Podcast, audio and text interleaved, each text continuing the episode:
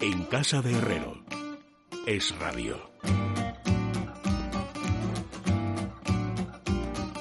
Faltan 17 minutos, amigos, para que sean las 10 de las 9 en la Comunidad Canaria. Dejamos eh, atrás muchas truculencias informativas y acudiremos a nuevas truculencias informativas en cuanto empiece dentro de 18 o 20 minutos la tertulia política. Pero vamos a ver si establecemos un paréntesis que nos permita, eh, como un control de habituallamiento anímico, hacer una especie de paréntesis, de paréntesis grato y bien humorado y además útil desde el punto de vista cultural.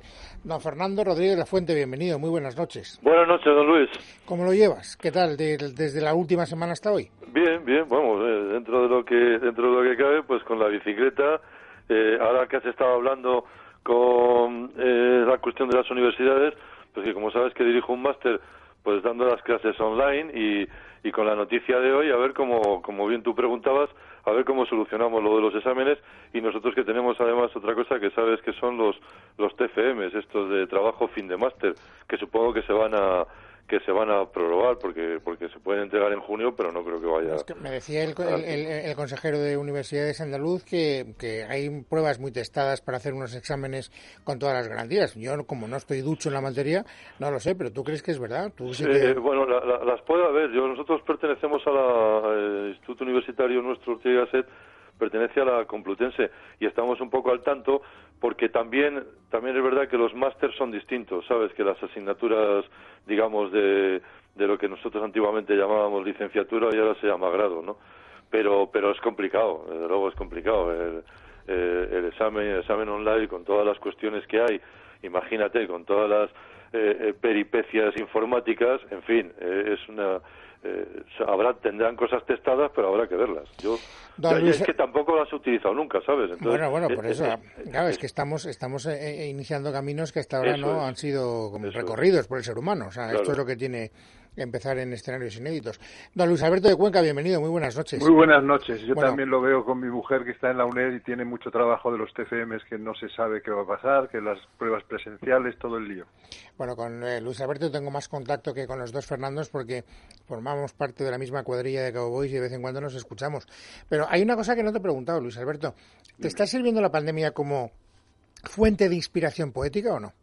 No, como fuente de inspiración poética no. Es tan aterradora la pandemia que no se me ocurre nada poéticamente. Lo ah, que hago es reunir, reunir trabajos previos, eh, trabajar mucho en cosas mías, pero poéticamente todavía no he tenido el ramalazo de, de escribir. Fíjate que yo creía que los poetas, como los escritores, cuando más dura era la, eh, eh, digamos, el ambiente que te circunda, cuanto más dolor ves, eh, pues más emociones te provoca y más proclividad hay para, para escribir poemas. Lo mismo están las emociones en larva ahí ocultas y salen de, en un momento determinado. Hasta ahora no han salido.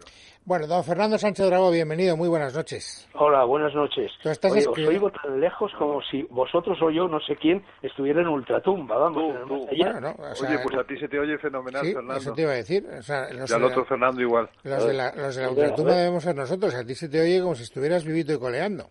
Pues nada, seré, yo el que estoy en el más acá y vosotros en el más allá. Eso es lo que a ti te gustaría. Yo creo que tú alguna vez has acariciado el sueño de ir al entierro de todos tus amigos. Bueno, ya sabes eh, esa anécdota célebre que se cuenta, pues la verdad es que no recuerdo, seguro que lo saben ahí o Luis Alberto o Fernando o tú mismo, eh, atribuida al general Narváez o al general Espartero. Sí, es, buenísimo. No, no, son las últimas palabras, cuéntalo, cuéntalo. Dicho que en su lecho de muerte, cuando estaba ya con el confesor al lado, pues el confesor, en fin, lo llamó al orden y lo condenó a que perdonara a sus enemigos. Y él dijo, no puedo, los he fusilado a todos. Sí, eh, yo, yo, yo, conocí otra versión, pero, pero no creo que era Narváez, era Espartero hay, un libro formidable, vamos, formidable, divertido, que son las últimas palabras. Vete a saber qué tiene ah, de leyenda y qué tiene de realidad, pero es divertido. Pero y, hay uno que yo creo que era Espartero, cuando le dice también, se está confesando sus últimas palabras, y le dice, hijo, ¿te arrepientes de toda la gente que has fusilado y este contesta, no, me arrepiento de los que he dejado vivos. recuerdo a los dos, vosotros como sois gente descreída no estáis al tanto del asunto, pero eso tiene que ser necesariamente apócrifo porque, como sabéis, existe el secreto de confesión. y por lo tanto nadie podría haber contado lo que dijo en la confesión un penitente antes de cruzar al otro barrio. Por eso te decía que hay mucha... hay mucha... como las memes que tenemos ahora en el ordenador y en el, en el móvil, que son falsas también muchas veces. Bueno, ¿qué ibas a decir? Mucho revuelo a cuento de la muerte de Ortega y Gasset, si fue o no. Eh, el padre Félix García. Se especuló mucho sobre eso y que si se había convertido al final, que si sí, que si no. Eh, hubo muchos dimes y diretes. Bueno, eso, es el padre Félix García era el confesor universal de todos los intelectuales, ¿verdad? Sí, claro. Ah, pero sobre eso ha habido mucha controversia con mucha gente. Acuérdate, yo creo que la más em, eh, conocida es la de Azaña, ¿no? Que nunca se sabe hasta qué punto se produjo esa conversión en el último minuto y si se confesó o no después de haber sido una persona tan vamos el, promotor de que se votara en el Ateneo si no me corregís si existía Dios o no existía no se votó en el Ateneo sí señor cuando era presidente del Ateneo. y, perdió Dios por un voto creo. Exactamente, sí, sí, este, sí este, pero ya este sabes que ya sabes que su moral no se resintió y siguió siendo el sumo hacedor exactamente igual que antes, ¿eh? Pero volviendo a lo de Ortega, lo que a mí me contaron en aquel momento, porque vamos, yo estaba entonces en la universidad, viví Yo he visto, eh, Fernando, yo he visto, tenemos en la fundación el libro, el libro de Un momento que estáis hablando los dos al mismo tiempo y eso por teléfono es absolutamente imposible. A ver. Lo que circuló en aquel momento, en fin, por los ambientes literarios de Madrid, por los cafés, por la universidad, era que efectivamente el padre Félix García se había presentado motu propio en la casa de Ortega pues para, en fin, para ver si efectivamente si se confesaba en sus últimos minutos y, y, le dijo, eh, he venido para que se ponga usted a bien con Dios. Y entonces que Ortega le contestó, yo con Dios he estado bien toda mi vida. Eh, bueno, sabes que eso es, eh, primero lo que iba a contar es que en, en, la fundación tenemos el libro de firmas de cuando muere Ortega, ¿no? y, y, y, vi, y vi la tuya, Fernando. Un día me puse a, a mirar el libro. Eh, eh, o sea, las condolencias en el, momento en que muere Ortega en 54 fue. En el 55, en octubre, octubre del 55. Eh, de eso hay, mm, eh, quizá quien lo podría haber contado más habría sido su hija Soledad Soledad Ortega y no hay hay una también una especie de, de, de leyenda que estuvo allí es evidente el padre Félix García que fue de motu propio que alguien de cercano Ortega le llamó, eh, me creo más esto, que, que, fuera él de motu propio. Y después lo que pasara, como bien ha dicho Luis ahora mismo, eh, lo que pasara adentro, si el padre entró o no entró, eso, eso, sí que se quedó en el secreto de confesión y en el secreto de la historia, porque ni siquiera ningún familiar, quizás incluso si hubiera estado presente, que a lo mejor estaba, eh, nunca desveló, nunca desveló nada. Bueno, lo que sí es cierto es que la muerte de Ortega produjo un impacto en la universidad colosal. Yo aquello lo viví, bueno, lo viví de, primera mano. En, el libro que acabo de escribir, el segundo volumen de mis memorias, lo cuento con detalle, porque eh, era cuando estábamos organizando el famoso Congreso Universitario de Escritores Jóvenes, eh, bueno, que era un instrumento de oposición al régimen de Franco en definitiva, y entonces nos movilizamos inmediatamente al día siguiente o esa misma tarde, no lo sé. No, porque faltaba solo un año para el, 56, ¿no? En, la Facultad de Derecho, en la Facultad de Económicas y fundamentalmente en la de Letras, una, una esquela al día siguiente en forma de pasquín que, que repartimos entre, en fin, eh, por todos los pasillos y por todas las aulas de la universidad, donde que dio mucho que hablar porque se veía únicamente la esquela de la orla negra de la esquela don José Ortega y Gasset, filósofo liberal español, y sin cruz. Y eso de que no llevar cruz dio mucho calor. ¿Y salió lo de liberal? en la esquela? Sí, sí, sí, salió porque lo hicimos nosotros. No, no, ya, pero digo que lo dejaron porque os voy a contar la gran anécdota. No pedimos permiso a nadie, Fernando. No, no, que, que, ah, ah, que era una esquela, pensé que había salido en los periódicos. Es que os iba a contar. No, eran pasquines, eran claro, claro, ya te entiendo, no. un papel que repartíamos a todo el mundo. Es que iba, y muy pocos días después organizamos una marcha a pie que salimos, fueron, fuimos unas 2.000 personas que salimos, bueno, del patio trasero de la Facultad de Económicas ¿eh? y fuimos hasta la Sacramental de San Isidro ¿eh? y allí leímos en, junto a la tumba de Ortega. Hay que decir que la Facultad de Económicas estaba entonces en, la calle San Bernardo. Eso es, Pero a cuento de esto de que dices tú del liberal, hubo luego eh, Sánchez Cantón, que era el decano de la Facultad de Letras en aquel momento, organizó un homenaje en el Paraninfo de la Facultad Ortega, que al fin y al cabo había sido bueno uno de los más egregios eh, profesores de en aquella misma facultad y entonces, bueno, se puso a rebosar aquello lleno de alumnos, hubo un montón de, en fin, de profesores, en fin, de gente de la generación de Ortega, etcétera, que intervinieron, y el que se llevó una, una ovación, perdón, una ovación ensordecedora, con todo el paraninfo puesto en pie, fue don Emilio García Gómez, que gran arabista, ¿eh? gran amigo. Empezó, empezó su intervención diciendo, yo, que soy liberal, ¡guau! En ese momento se puso todo el mundo en pie y empezó a aplaudir. Eh, eh, don Emilio era gran amigo de Ortega. de, los últimos años de Ortega, cuando Ortega ya está enfermo y está, está por España, hay fotos, no sé si es en Santo Domingo de Silos, por ahí, que están los dos matrimonios eh, de Ortega y, Emilio García Bueno, lo que Don Emilio entonces era el director de la Real Academia de la Historia. Fíjate, pues eh, lo que os iba a contar es que el gran hallazgo periodístico, supongo que lo conocéis, es que el régimen de Franco prohíbe taxativamente que salga una imagen de Ortega. Ni fotos ni nada. Y entonces el gran director de ABC, que era Luis Calvo, se inventó una portada extraordinaria, que era eh, lo mortuorio, la, este, ¿cómo se llama? La, máscara. La máscara mortuoria. Y saca el tío en la portada de ABC la máscara mortuoria de, Ortega. Luis Calvo fue un gran que, que está reproducida en, muchos muchos libros. Yo la he visto esa máscara. Inteligentísimo, agudísimo y vamos, hacía unas cosas increíbles para la época. ¿eh? Luis Calvo. ¿De quién hablas? De Luis Calvo. Luis Calvo, que además. Eh, ¿Es verdad que fue espía en la embajada británica o no? ¿Cómo conocéis al cuento de, este homenaje que le hicimos a Ortega en la Sacramental? Bueno, en gran medida este homenaje fue organizado por quienes entonces estábamos militando en el Partido Comunista, ¿no? Que si Enrique Mújica, que si Javier Pradera, que si la Montamames, que si yo, etcétera, etcétera. Y allá que nos fuimos todos. Y entonces el que leyó el texto de homenaje a Ortega allí en la Sacramental eh, eh, fue Julio Diamante, que también estaba en el Julio Diamante que está felizmente vivo. Que está vivo, por supuesto, director de cine, eh, director del Festival tipo de Cine estupendo, Julio, sí. etcétera, o de Benalmádena, ¿no? Bueno, pues eh, claro, éramos, Julio, Julio especialmente, éramos comunistas muy ortodoxos, ¿no? Y muy sectarios y naturalmente a los comunistas Ortega les caía fatal. Fatal, fatal, vamos, o sea, pero, horrible. No te, quiero contar. homenaje todos y tal, bajos, etcétera, pues eh, Julio Diamante eh, pronunció una frase que le costaría cara. Fue, por fin el viejo ha servido para algo eso fue muy comentado. Qué barbaridad. Eso, se llama, eso es humor negro.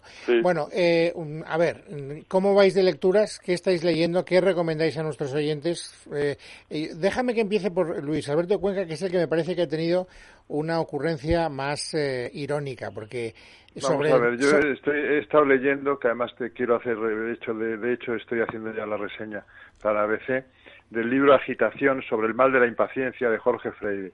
Es un libro que, consiguió el undécimo premio Málaga de ensayo. Es un libro magnífico. Un libro delgadito, que empieza además aludiendo a, una, a un pensamiento de Pascal que no puede estar de más actualidad. Porque Pascal dice que toda la fuente de nuestros dolores es nuestra incapacidad de estar quietos y a solas en una habitación. Y casualmente ahora tenemos la ocasión de estar quietos y a solas en una habitación o en una casa restringida a unas habitaciones. ¿Qué quiere decir esto? Que no creo que nuestros males se, se, circunscriban a eso, pero que viene a cuento eh, estupendamente leer este libro porque es un libro que habla de la cultura de la agitación, del homo agitatus que llama Jorge Freire y que es todo lo contrario de lo que debe ser un filósofo, ¿no? Y lo dice en, en una serie de, de, capítulos verdaderamente interesantes, son seis en total, y la verdad es que es un libro que es ensayo puro en un país en el que no hay ensayistas y la verdad es que hay que tomárselo en serio. Pero ha dicho ensayo, ensayo entretenido, porque yo distingo dos clases de ensayo, los ensayos ladrillos y los ensayos apasionantes. Entretenidísimo. Tú sabes los ensayos de, de Montaigne, pues de ese estilo, súper entretenidos. Dice, por ejemplo, Javier Gomá de él, y que me parece muy ilustrativo, no es un nuevo libro, es un libro nuevo aborda con una mirada nueva lo de siempre, la invariable condición humana. Y la verdad es que en este mundo de las redes sociales, en este mundo acosado por la información que nos lleva en, el minuto en que se está produciendo, en toda esta agitación que nos domina, es un descanso, un remanso. Yo ayer estaba deprimido con tanto encierro, me leí Agitación sobre el mal de la impaciencia, que son 100 páginas además, y me, curó y me sanó por completo. Hay que utilizar libros tan activos. Freire es uno de los ensayistas más inteligentes y más jóvenes que en estos momentos Tiene 35 años, yo creo que no cumplidos todavía. Y, escribe en El Mundo, escribe en el, en el País, escribe en distintas revistas también famosas. Escribe Luis Alberto en La Retaguardia el semanario que he fundado porque en su y en la retaguardia bueno de hecho él tiene en este libro me he acordado de ti Fernando porque habla de la retaguardia como un elemento fundamental de la cultura. Para defenderse de la cultura de la agitación hay que estar en la retaguardia. Efectivamente así es Así Lo dice en este libro maravilloso que está editado por Páginas de Espuma y que recomiendo, pero de una manera muy vehemente. Hay veces en que lo recomiendas de una manera normal. No, yo con mucha vehemencia recomiendo la lectura de Agitación sobre el mal de la impaciencia de Jorge Freire. Tenemos ahora suficiente tiempo en nuestras casas encerrados para que ejercitar eh, la, paciencia y emular a Job porque nos va, nos va a venir muy bien todo eso. ¿Y tú, Fernando Rodríguez La Fuente, qué, qué propones? Bueno, yo tengo un libro que son una correspondencia privada, que es una cosa un poco, en fin, eh, porque a mí me, me daba cierto reparo. El libro es eh, Cuando editar era una fiesta. Ya, Fernando, ya me lo has machacado, porque yo iba a hablar también de Ah, cuánto me alegro. el, viejo truco, Fernando, por Dios. Ya, ya, bueno, pues cuando, lo que tiene hacerlo por teléfono. Cuando editar, cuando editar era una fiesta de Jaime Salinas, que es una correspondencia privada que él, eh, que él envía desde el año 55 prácticamente a, quien era su pareja, y, eh, que era el escritor islandés eh, eh, Gulbergur Bergson, que era buen traductor, excelente traductor al, islandés del Quijote. Yo le conocí cuando estuve en, en, Reykjavik. Y claro, para, para nuestros oyentes, rápidamente, Jaime Salinas, además de ser hijo, pero bueno, del de poeta de la generación del 27, Pedro Salinas, pero lo que influye o que tiene su presencia en la historia, digamos, cultural española es que cuando viene a España en 1955, pues empieza una labor editorial que va a tener, voy a decir, como tres o cuatro hitos, pero cuidado con ellos, ¿no? La recuperación de seis, de seis barral y colocarle en el mapa casi europeo de la edición, la creación del libro de bolsillo de Alianza, que va a ser el libro que como el libro austral, eh, la colección austral para una generación, pues el libro de bolsillo para otra generación y para, la nuestra, por ejemplo, iba a ser un, un, un punto verdaderamente esencial en Alianza Editorial y después la recuperación de Alfaguara antes de que entrara Prisa eh, en Alfaguara y después ya él mantiene un cierto tiempo y después se retira y después fue también director general del libro con el primer gobierno socialista. Curiosamente, cuando a mí me nombraron director general del libro, a, a la primera persona que llamé para ir a comer y para que me contara era Jaime Salinas y me dijo una cosa muy divertida. Me dijo, pues eres el primer director general del libro que me llama eh, porque los, los que han ido, los que vinieron después eh, de mí no no me había llamado ninguno. Un Vivía en la calle, en la calle Don Pedro, ¿os acordáis? Sí, y daros cuenta que es alguien que nace, que nace en Argelia, que, que participa en la Segunda Guerra Mundial como enfermero, bueno, fue uno de los que desembarcaron en Normandía, creo. ¿Eh? Claro, que está en el desembarco de Normandía. Como Claudio Guillén, que, también participó como, que sabía, que sabía unos cuantos idiomas, sobre todo el francés, eh, era prácticamente bilingüe, pero después el inglés, su estancia en Estados Unidos y demás, que después pues tiene esa, esa eh, eh, presencia en Islandia con todo. O sea, un, un personaje, un hombre, y después, eh, bueno, las, los retratos, yo creo que por eso, precisamente por lo del aburrimiento que estamos hablando, los retratos de ciertos intocables de la, de la edición y de la literatura española que hacen el libro, no lo puedo ni, vamos, que se vea, ¿no? Era un individuo finísimo, elegantísimo, elegantísimo. Dice en un momento dado, Prefiero a Cortázar a las payasadas de tu García Márquez. Le confiesa en una carta a Bergson, que ah, también había sido traductor de Cien años de soledad. Pero por ahí desfilan, desfila todo, eh, todo, todo el gota eh, no solamente literario español, sino a veces también político y, editorial, ¿no? Carlos Barral, Carmen Balcells, el creador de los premios Formentor. Claro, Juan Benet, Juan García Hortelano, Gil de Viedma. etcétera, estuvieron en estrecho contacto con él. Bueno, y después tuvo un... Eh, es curioso que... Esto está siendo, perdóname que os diga, un desastre. ¿eh? O sea, que decir, tenemos que mejorar la, la, la interlocución telefónica porque alguno de vosotros no oye bien y habláis y os solapáis al mismo tiempo y yo creo que no he entendido ni el 50% de lo que habéis dicho, cosa que por otra parte me sucede habitualmente incluso cuando venís al estudio, o sea que tampoco es ninguna novedad.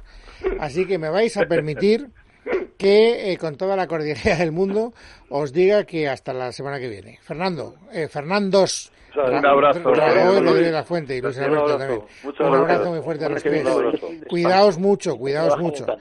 A pesar de las broncas que os doy, os estimo objetiva y sinceramente. En casa de Herrero es radio.